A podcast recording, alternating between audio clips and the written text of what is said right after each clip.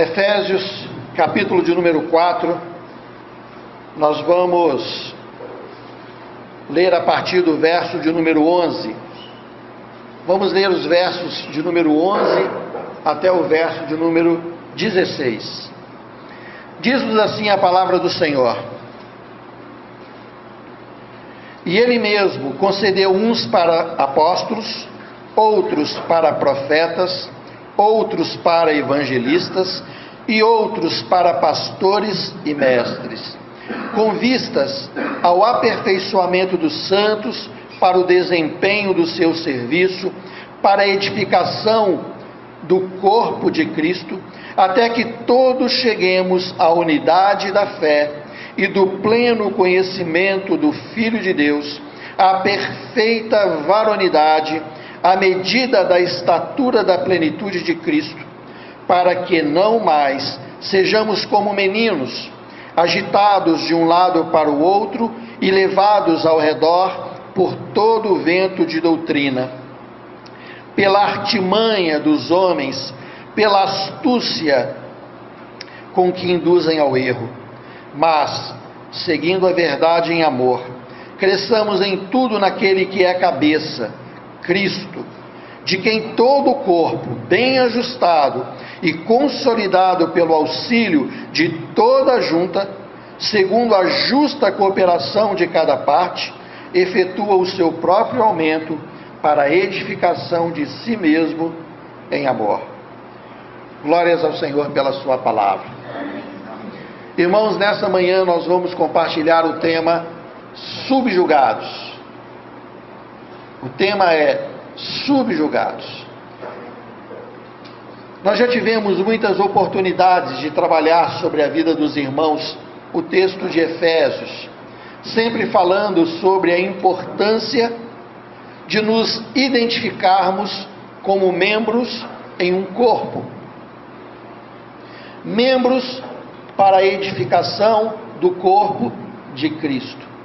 O apóstolo Paulo, ao escrever aos nossos irmãos na cidade de Éfeso, ele faz menção à importância do papel dos dons e ministérios na vida de cada um que compõe esse corpo perfeito e maravilhoso, sem mácula, sem mancha, sem ruga, perfeito, que é a igreja do Senhor. Quando falamos dessa maneira, às vezes nos sentimos um pouco fora de contexto. Como eu participaria de um corpo perfeito? Como eu participaria de um corpo sem ruga, sem mácula? Um corpo aprovado pelo noivo, pronto para o genuíno e precioso casamento. Como estaríamos nós tão inteiros e tão felizes e tão confortáveis e confiantes para a volta do nosso Senhor Jesus Cristo. E talvez nós não estamos muito atentos, porque quando falamos disso, e todas as vezes que falamos, estamos sempre destacando a importância que existe para mim e para você reconhecermos os dons que Deus nos confiou. Afinal de contas, o apóstolo diz que ele mesmo, ou seja, Deus, concedeu alguns para apóstolos, outros para profetas, outros para evangelistas e outros para pastores e mestres, com vista no aperfeiçoamento dos santos, para o desempenho do seu serviço e para a edificação do corpo de Cristo. Deus estabeleceu dons para serviço. Isso não é novidade a nenhum de nós. Mas sempre que eu e vocês falamos desse assunto, eu procurei dar dois, dois cenários, duas perspectivas a serem pensadas. A primeira é o desconhecimento. Pelo fato de não conhecermos, muitos de nós, o que significa ou o que significavam os dons para ministérios, a primeira coisa que deveria existir da nossa parte é a instrução. E nós então viemos pela graça do Senhor e ministramos sobre os irmãos a importância dos dons para ministérios. Em segundo lugar, foi observado uma outra possibilidade. Se após eu e vocês, munidos de conhecimento, outrora ignorantes, não sabíamos o que eram dons e ministérios, não sabíamos quais eram os dons e ministérios que Deus tinha é, de antemão preparado para que eu e vocês pudéssemos servi-lo. Agora, munidos desse conhecimento, eu e vocês começamos agora a ter somente uma escolha. Ou nós servimos ao Senhor através dos dons e ministérios, ou então nós respondemos a Deus: muito obrigado pela sua proposta, mas eu estou bem como estou. Eu não quero te servir com dons e ministérios. Primeiramente, ministramos o ensinamento sobre dons e ministérios. Em segundo lugar, e em outras oportunidades, ministrei sobre vocês então, falando sobre esse desejo frágil, fraco e até secundário na vida de alguns, em estabelecerem diante de Deus uma doação: Senhor, eis-me aqui, eu quero te servir com a minha vida, eu quero ser útil no seu corpo. E vemos que alguns responderam positivamente, outros ainda permaneceram sem resposta diante daquilo que o Senhor trabalhou em nossos corações. Hoje eu quero trazer uma terceira perspectiva ou uma terceira visão para que nós pudéssemos não apenas entender dons para ministérios, mas também entender coisas que têm acontecido neste século na vida de muitos de nós. Se eu e vocês estamos munidos da informação, da clareza das Escrituras e do Espírito de Deus, de que a igreja é um corpo e como um corpo possui muitos membros, e cada membro tem a sua função, eu e vocês, como membros desse corpo, também temos funções. Se já sabemos disso, e também sabemos que não se aplica a nós o fato de não querermos ser úteis nas mãos de Deus, não é falta de vontade, não é falta de disponibilidade, é alguma coisa que talvez nós não saibamos responder. Alguns no curso desse tempo já me procuraram e falaram: João, eu quero servir a Deus, mas me diga como. Irmãos, não parte da, de, da minha parte, não pode ser da minha parte, a instrução específica de qual dom o Senhor delegou a você, confiou a você. Dons não se dita, não se requer, não se escolhe, apenas se recebe. Deus é aquele que confiou. E já vi alguns irmãos o tanto quanto preocupados: olha, eu entendo, eu quero, mas eu não consigo. Eu não consigo, eu começo e paro, eu começo e paro. Eu sou como aquele ditado: quando a vontade vem muito forte, eu deito e espero passar. E aí eu continuo a seguir a minha vida. Muitos na vida da fé são tocados pelo Espírito em compreensão e em motivação. Mas algo ainda muito sério acontece. Algo ainda muito muito relevante está sendo manifestado na vida de muitos de nós. Porque não está bastando a informação, o conhecimento, a revelação do Espírito e nem mesmo a vontade que uma hora é forte e que outra hora se esvai em meio ao dia a dia. O que então poderia estar impedindo eu e vocês de servirmos a Deus com nossas vidas consagradas? Eu diria para os irmãos que somente uma outra coisa, pelo menos que até agora eu pude alcançar, seria tão forte a ponto de transformar um servo e uma serva de Deus em alguém inútil na obra do Senhor ou inoperante na obra do Senhor. É o fato de serem estes subjugados. Significa estarem esse debaixo de julgos, julgos que não são de Deus. A palavra de Deus diz: Vinde após mim, todos vós que estáis cansados e sobrecarregados, que eu vos aliviarei. Tomai sobre vós o meu jugo. A palavra de Deus diz: Olha, o que eu tenho a dar a vocês é leve, é suave. Quando estamos debaixo do jugo de Deus, nós temos liberdade, nós temos libertação. Conhecereis a verdade, e a verdade vos libertará. Então, em Cristo, nós temos toda essa esse dinamismo da parte do espírito, conhecimento, vontade e liberdade do exercício de culto. Liberdade no exercício de culto. Exercício de culto não se manifesta apenas quando nos reunimos, mas na medida em que vivemos.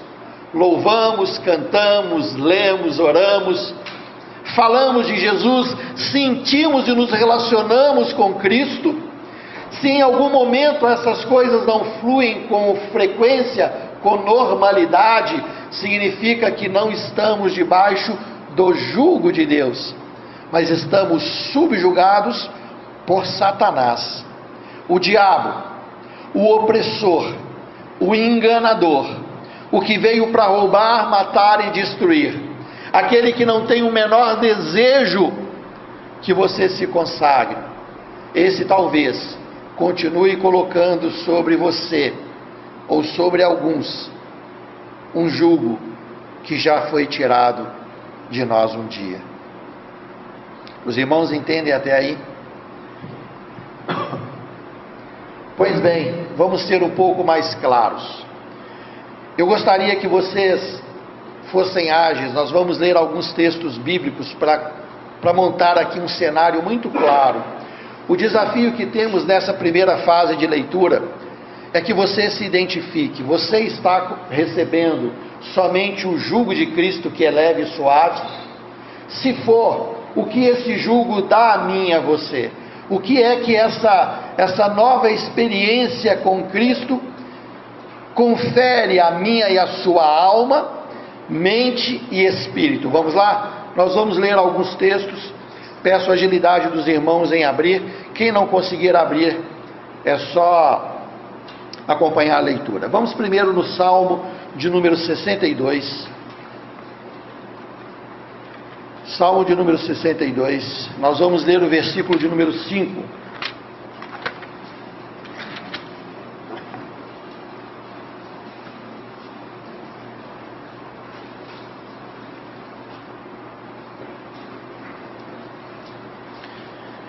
Somente em Deus, ó minha alma, espera silenciosa, porque dele vem a minha esperança. Somente em Deus, ó minha alma, espera silenciosa, porque dele vem a minha esperança. Alguém que verdadeiramente está cheio do Espírito de Deus, é alguém que vive uma vida de esperança. Você tem vivido uma vida de esperança. A sua alma está sabendo esperar em Deus.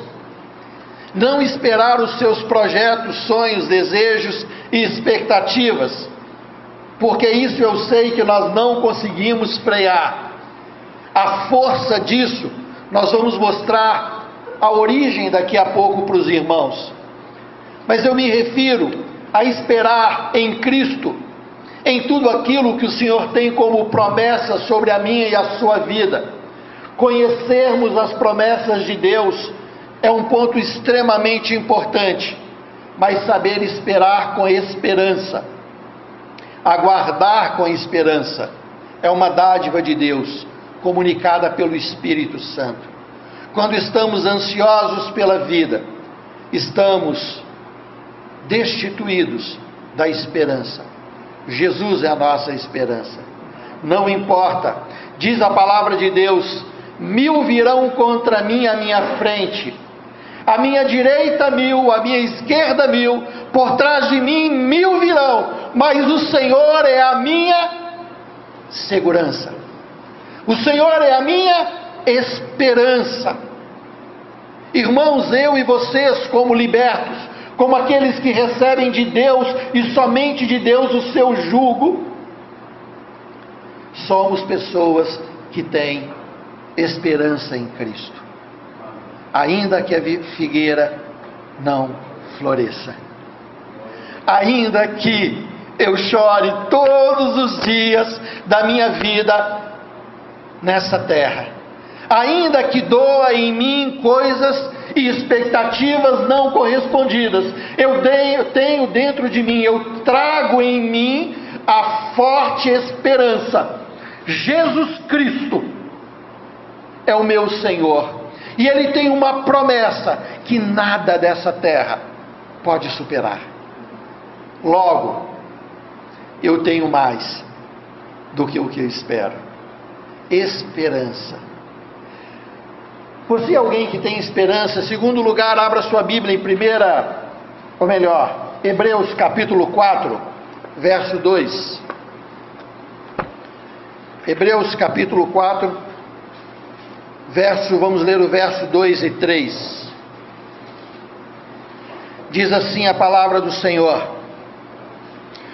Porque também a nós foram anunciadas as boas novas, como se deu com eles, mas a palavra que ouviram não lhes foram não lhes aproveitou, visto não ter sido acompanhada pela fé naqueles que a ouviram.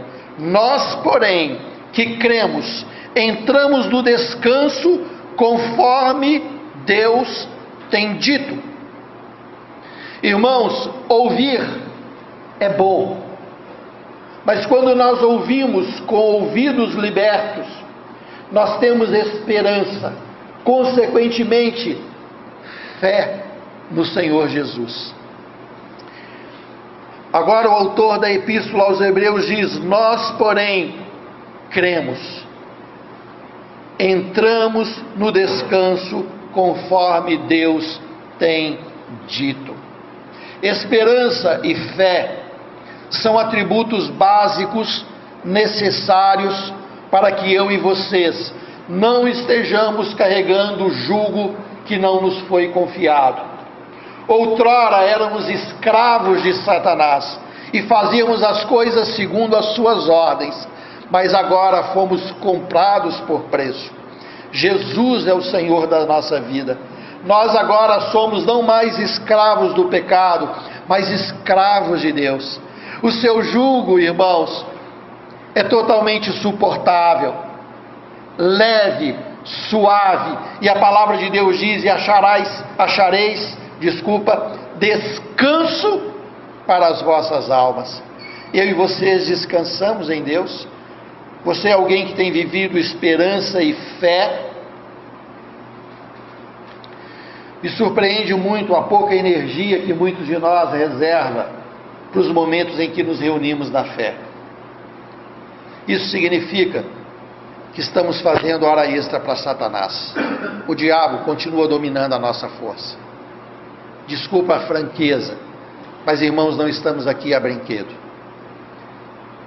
Temos responsabilidade. Sabe por que, que você está tão cansado e não tem energia para glorificar a Deus com força? Sabe por que, que às vezes você é corpo presente somente porque você carrega um jugo que não é o jugo do nosso Salvador. O diabo continua colocando peso na sua, nas suas costas. Os irmãos entendem? Todas as vezes que você se apresentar a Deus e as suas forças não estiverem inteiras, saiba, você se dedicou a alguém que não é o seu Deus. João, eu não posso cansar? Pode, mas o que importa mais para você é alcançar e receber aquilo que o Senhor te dá. Se alguma coisa for mais importante, você está carregando um jugo que não é o jugo que Deus te deu. Os irmãos entendem? Mas irmão, eu queria que você me compreendesse, eu trabalho muito. Irmãos, o Senhor Jesus disse: O meu Pai trabalha até agora e eu trabalho também. O Senhor Jesus disse: Olha, os passarinhos têm ninhos, as raposas têm os seus covis, mas o Filho de Deus não tem onde reclinar a sua cabeça. mas ele cumpriu todos os desígnios do Pai. Ele não veio como homem, apenas para mostrar para mim e para você que ele sabe se compadecer da nossa fraqueza. Ele veio como homem para mostrar que, na força do Espírito Santo, nós vencemos as nossas fraquezas. Se faz forte, irmãos. Renova o seu ânimo em Cristo. Qual jugo você tem carregado? Você é alguém que vive em esperança de fé? Você é alguém que vive uma fé cheia e repleta de esperança? Qual tem sido a condução dos nossos dias? Vamos um pouco mais. Abra sua Bíblia comigo em 1 aos Tessalonicenses, volta um pouquinho. Lá no capítulo 1, verso 6. 1 aos Tessalonicenses, capítulo 1. Vamos ler o verso 6 e 7, por favor.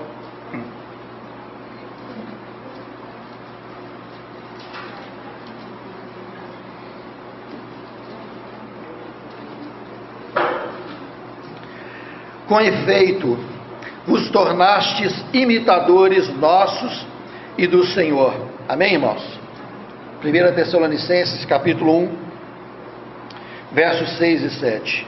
Com efeito vos tornastes imitadores nossos e do Senhor, tendo recebido a palavra, posto que em meio de muita tribulação, com alegria do Espírito Santo, de sorte que vos tornastes o modelo para todos os crentes na Macedônia e na Acaia. Falamos da esperança, falamos da fé, e eu queria falar, irmãos, da alegria. Alegria em meio à vida. Se você, irmãos, não está cheio da esperança, repleto de fé e transbordante de alegria, olha, eu vou dizer de novo. Se você não está cheio de esperança, repleto de fé e transbordantes da alegria do Espírito Santo. Você está carregando um jugo que o Senhor não te deu. Amém? Ou misericórdia. Eu e vocês precisamos entender. Aqui o apóstolo diz: mesmo em meio a tribulações, ele diz: posto que em meio de muita tribulação, mas com alegria do Espírito Santo. A adversidade não é para mim e para você motivos para nos faltar a alegria do Espírito. A palavra de Deus diz: alegrai-vos no Senhor. Outra vez digo: alegrai-vos. A palavra de Deus diz: Eu vos darei uma alegria que o mundo não conhece e nem pode vos dar. Se eu e vocês não estamos nesse formato, nós estamos numa outra condição. Vamos mais um pouquinho, por favor. Abra sua Bíblia em Romanos, capítulo 8. Eu convido vocês a anotarem esses textos e, se possível for, repasse novamente cada um deles na sua devocional. Capítulo 8 de Romanos, verso de número 31, diz assim: Que diremos, pois, à vista dessas coisas? Se Deus é por nós, quem será contra nós? Falamos da esperança, da fé, da alegria, e agora eu quero falar da certeza. Certeza. Se Deus é por nós, quem será contra nós? Quando estamos cheios de Cristo, quando estamos cheios do Espírito, quando estamos carregando o jugo verdadeiro, aquele que o Senhor nos conferiu através da cruz do Calvário, nós temos a certeza: se Deus é por mim, quem será contra mim? A morte, a vida, principados, potestades, coisas do presente, do porvir, nada Nada, irmãos, nada pode nos separar do amor de Cristo. Certeza, certeza, fé, esperança, alegria. Amém? Colossenses capítulo 2. João, mas hoje você, hein? Irmãos, eu fiquei duas semanas de férias.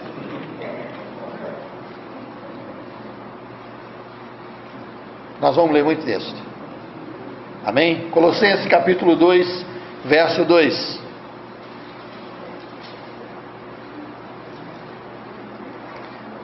Diz assim a palavra do Senhor em Colossenses 2:2: Para que o coração deles seja confortado e vinculado juntamente em amor, e eles tenham toda a riqueza da forte convicção do entendimento, para que para compreenderem plenamente o mistério de Deus, Cristo.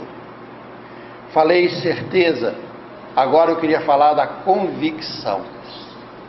Irmãos, quando eu e você estamos convictos do que Jesus fez na cruz do Calvário, eu e vocês somos fortalecidos em amor. Mas João, certeza e convicção não são, não é a mesma coisa? Não, irmãos. São coisas distintas. Depois procure um dicionário. Nosso tempo não vai dar para aprofundar nisso. Eu e vocês, então, em Cristo Jesus, temos esperança, fé, alegria, certeza, convicção. Só mais um para a gente completar. Abra agora em Filipenses, capítulo de número 4. Filipenses, capítulo de número 4, nós vamos ler o verso 2 e 3.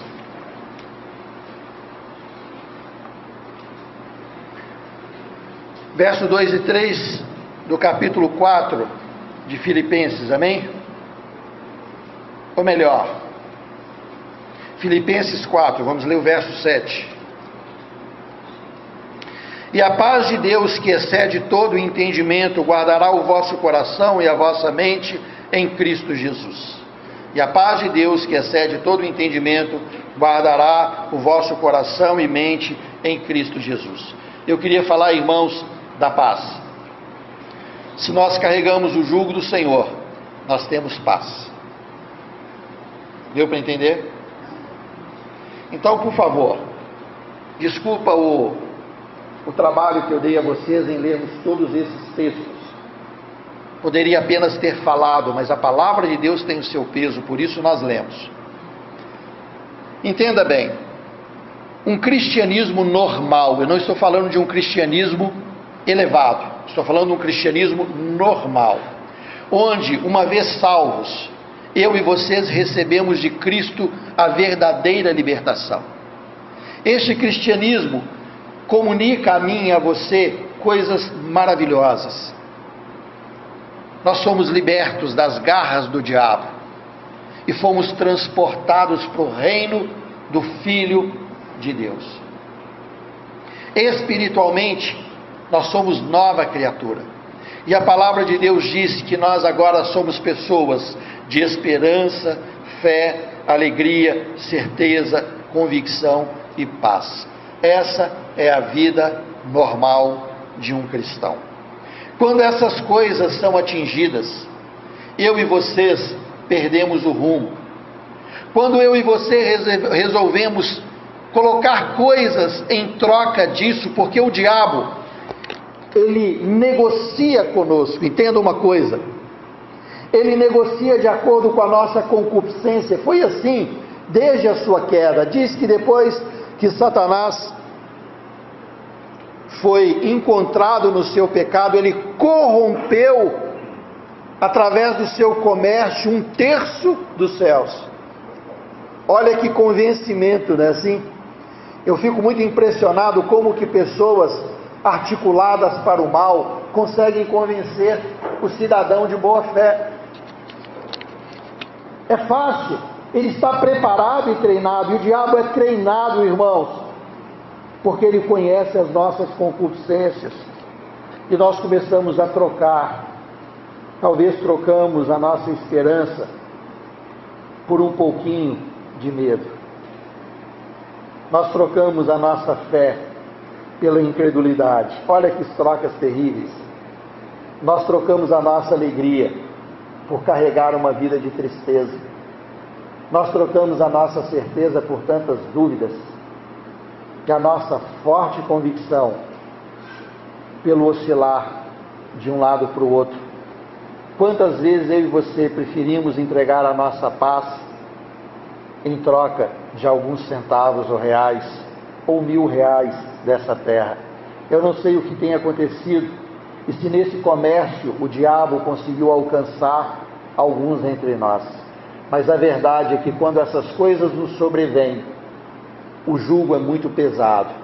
E quando o jugo é pesado, o que, que acontece com uma pessoa quando ela carrega um peso muito grande sobre ela. Ela o que? Ela se curva. Nós precisamos, coloca um peso pesado aqui nas suas costas e você vai ver que é natural que você não fique normal, você se curva e quanto mais pesado, mais curvado você se encontra. E eu tenho visto que muitos irmãos têm andado subjugados, incapazes de desfrutarem, de viverem e de servirem a Deus como deve, porque estão com muito peso sobre eles. Abra sua Bíblia comigo. No Evangelho de Lucas, capítulo de número 13, por favor. E vamos entender um pouquinho sobre isso, dando sequência na mensagem dessa manhã. Eu queria que lêssemos a partir do verso 10.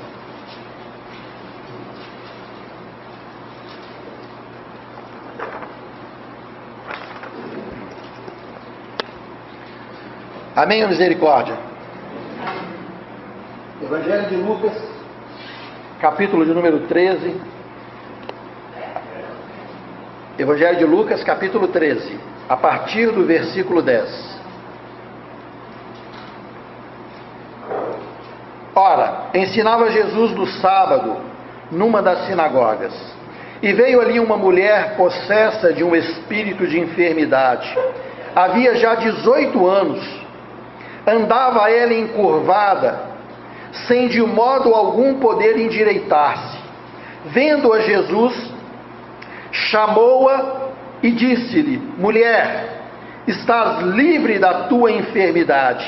E impondo-lhe as mãos, ela imediatamente se endireitou e dava glória a Deus. Oh, glória! Amados irmãos, quando o Senhor Jesus viu aquela mulher, ele estava onde? Numa sinagoga. Essa mulher tinha referência de Deus, o que não a impedia de estar possessa de um espírito de enfermidade. Isso eu quero destacar para os irmãos.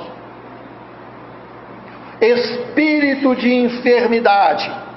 Quando nós encontramos essa junção nas Escrituras, faz referência a uma enfermidade causada por demônios. Quando você encontra apenas enfermidade, você precisa analisar o contexto. Mas nesse caso, o contexto nem precisa, porque a palavra grega no seu todo diz enfermidade de mente, alma e corpo. É o sentido grego da palavra enfermidade aqui.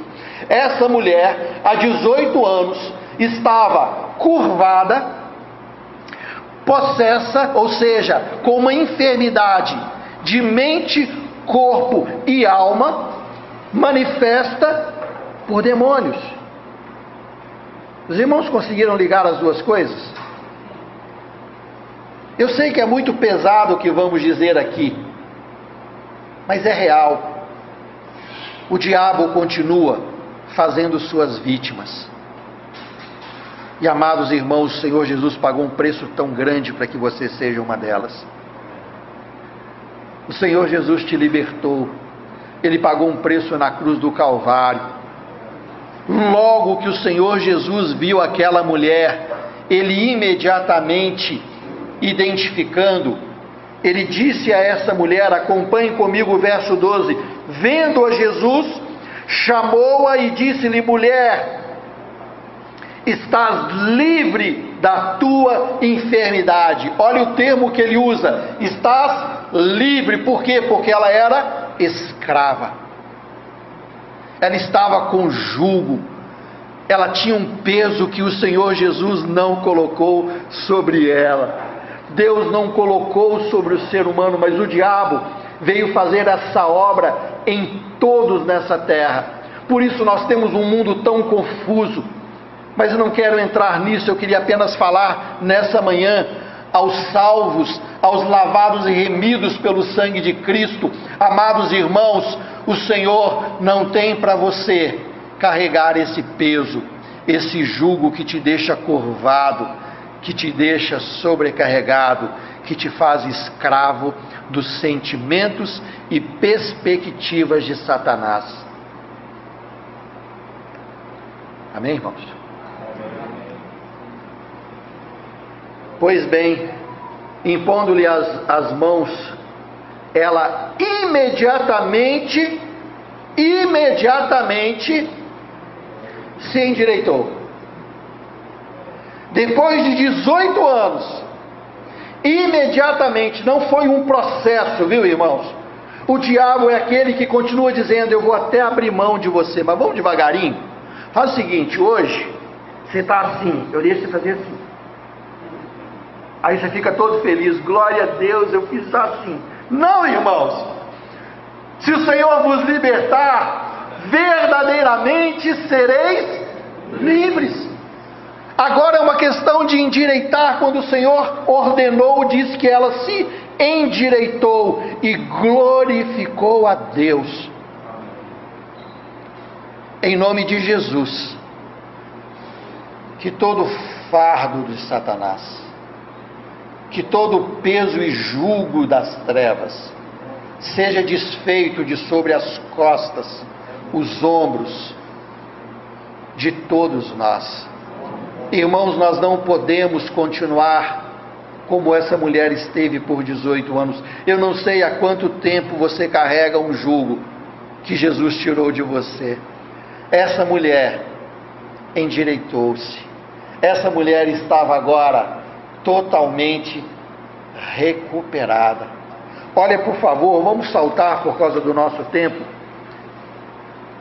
no inteirinho aqui diz que eles reclamaram com ele, né, os judeus, mas no sábado, vai em outro dia, vem ser curado outro dia, aquelas coisas todas. Nós vamos para o verso 16. Diz assim a palavra do Senhor: Por que motivo não se deveria livrar desse cativeiro em dia de sábado essa filha de Abraão, a quem Satanás trazia preso há 18 anos, tendo ele dito essas palavras. Todos os seus adversários se envergonharam. Entretanto, o povo se alegrava por todos os gloriosos feitos que Jesus fazia. Por que motivo Senhor Jesus disse? Por qual motivo nós vamos deixar que essa mulher, que há 18 anos o termo aqui diz de forma muito clara: é aprisionada por Satanás, a quem Satanás trazia presa há 18 anos. 18 anos. Eu não sei há quanto tempo alguns dos nossos irmãos estão presos no espírito de melancolia, de abatimento, de tristeza, de falta de vigor. Mas sabe o que, que isso aqui faz, irmãos? Isso faz você ver terra. Sabe o que, que isso faz, irmãos? Faz você ver Deus, glória, céus. Quando eu e você estamos encurvados, nós somos egocêntricos, amamos muito as nossas próprias coisas em detrimento às coisas de Deus. O Senhor nos dá um vasto ambiente de movimento. Eu queria que você entendesse isso para que você não seja tolo. Deus te permite casar, Deus te permite ter filhos, Deus te permite ser solteiro, Deus te permite ter bens, Deus te permite não ter bens. Isso não é problema para o Senhor, irmãos. Deus nos dá um amplo espaço de ação. A questão é: em que momento você deu mais ouvidos a Satanás do que ao Senhor? para que uma vez libertos pelo sangue do Cordeiro,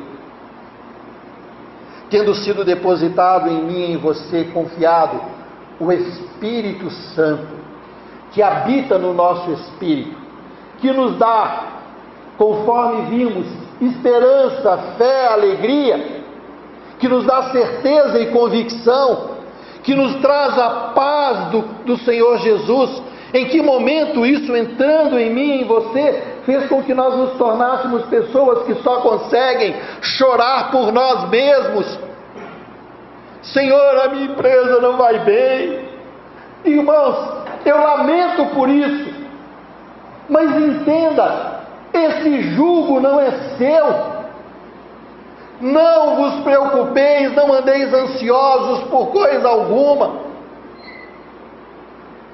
O Senhor te chama a parar de olhar para essas suas coisas e se endireitar e glorificá-lo. Por quê? Porque se o Senhor te libertar, verdadeiramente sereis livres.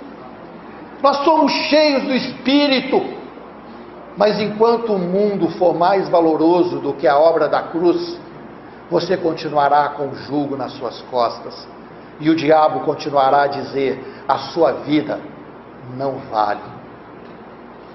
Continua a chorar por você, continua a lamentar pelas suas, pelos seus desejos não realizados, ou pelas suas expectativas não correspondidas. Mas eu queria dizer para você que o Espírito de Deus tem algo diferente ele diz a mim e a você que, se necessário, sofremos por um tempo e que esse sofrimento que nós temos nessa terra não vai se comparar ao eterno peso de glórias a nós reservados em Cristo Jesus, nosso Senhor.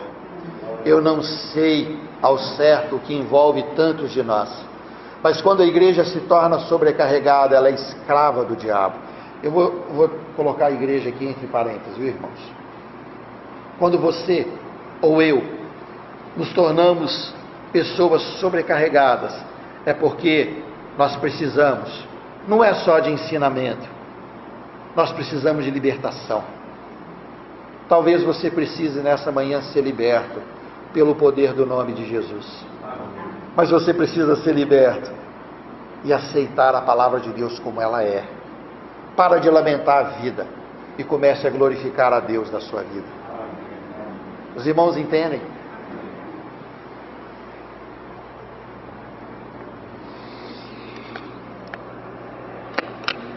Pois bem, eu vou concluir.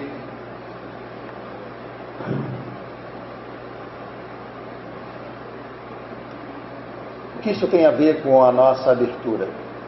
A abertura que fizemos fala que a igreja é composta de dons para o aperfeiçoamento dos santos. Nós somos aperfeiçoados pelo Espírito de Deus e somos convidados a sermos ativos na obra do Senhor. Mas como seremos se a nossa própria vida é uma vida de escravidão a Satanás? Não gostamos desse termo. Eu sei que esse termo é o último que um cristão quer sobre si, mas infelizmente muitos cristãos se fizeram, se fizeram presos pelo diabo, presos nas suas lembranças, nos seus sentimentos, nas suas expectativas, a sua força. Quantos anos você está nisso? Talvez sejam tantos, talvez você nem saiba dizer, porque a sua lembrança já foi superada, sua capacidade de lembrar. Mas em nome do Senhor Jesus, irmãos, deixe que o Espírito de Deus nessa manhã manifestando de forma eficaz sobre você, te deu uma ordem: endireita e glorifica. Endireita e glorifica. Por que o Senhor te deixaria assim?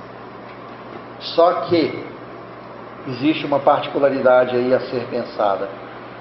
Muitas pessoas preferem viver as angústias dessa terra do que se converter à expectativa da glória de Deus.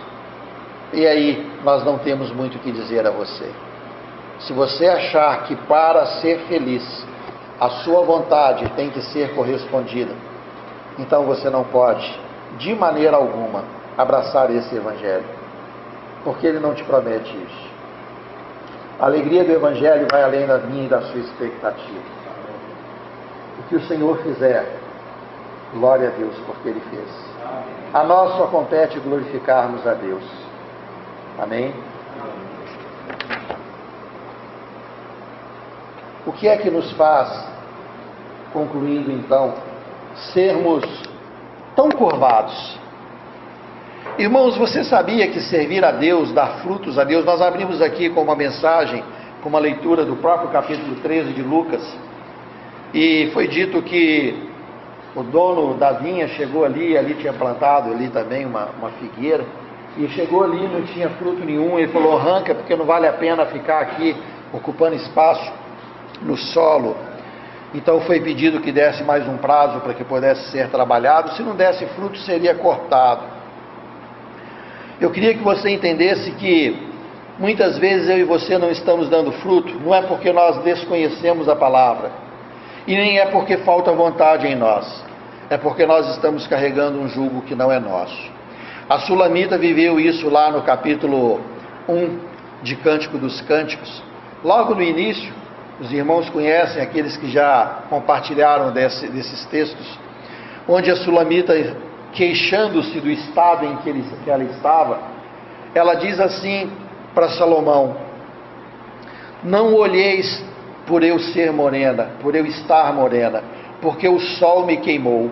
A vinha que era minha eu não cuidei, mas os meus irmãos me colocaram por guarda das suas vinhas. Aquela mulher foi feita escrava, ela foi colocada para cuidar de coisas que ela não devia cuidar. Por isso ela ficou exposta ao sol, a sua pele se queimou. No Oriente, uma mulher não podia ter a sua pele exposta ao sol. Somente as prostitutas se colocavam ao sol, tinham seu rosto descoberto. A mulher vivia tampada. Aquilo significava pecado. Ela disse: Não olha por eu ter pecado, eu, eu pequei porque o sol me queimou, porque eu estava cuidando daquilo que não era meu. Irmãos, quando eu e você recebemos o jugo do diabo, nós começamos a dar importância para aquilo que não é importante. O que é importante para mim e para você? Você saberia responder o que é importante para mim e para você? Talvez não saibamos. Certa ocasião, uma pessoa é, estava vivendo uma, uma, situação adversa e ela estava quase afogando. Ela estava em, em afogamento, na verdade. E ela foi resgatada. Quando ela foi resgatada, depois de um tempo, numa conversa perguntaram assim: O que é que você mais queria quando você estava se afogando? Ela disse: Olha, eu daria tudo na minha vida para poder respirar. E essa é exatamente, esse é exatamente o sentimento que eu e você precisamos ter. Irmãos, você precisa dar tudo na sua vida por Jesus Cristo. Porque se o diabo continuar a sobrecarregar a mim e a você, tudo vai ser mais importante. O seu trabalho, a sua empresa, a sua casa, os seus filhos, você mesmo, a sua empresa, a sua saúde, eu não sei mais, é tanta coisa que nós criamos, né? E nós vamos criando, e nós vamos criando. Eu não sei quantas coisas você tem à frente do Senhor, mas essas coisas só existem porque você está cuidando da vinha que o Senhor não te deu. Que em nome do Senhor Jesus, eu e você possamos entender que materialismo, negativismo e opressão do pecado nos encurvam Separei outros textos, nós não vamos ler, apenas para aqueles que estão anotando. Negativismo, Mateus capítulo 10, verso 39. Ou melhor, materialismo, Mateus capítulo 10, verso 39. Negativismo, Lucas capítulo 8, verso 12, depois você leia. E opressão do pecado, leia Mateus capítulo 26, verso 75. Eu vou deixar isso como para casa e não vou nem dar dica para que vocês possam ler. E quem não trouxe para anotar, aprenda a trazer papel e caneta para anotar, porque sua cabeça não vai gravar essas coisas. Eu queria dizer que quando eu e você somos materialistas, somos negativistas e somos pessoas que são opressas pelos ressentimentos do nosso pecado, nós nos tornamos alguém curvado. E isso, segundo a palavra de Deus, é prisão de Satanás. Eu termino aqui então dizendo Será que alguém entre nós, ou quantos entre nós nessa manhã, precisa ser liberto? Não é uma questão de entendimento, não é uma questão de falta de desejo de servir a Deus. É algo maior que te impede. Tira a sua amplitude de Cristo e a sua possibilidade de servir. Termino por aqui. Convido os irmãos a ficarmos de pé, porque nós vamos orar.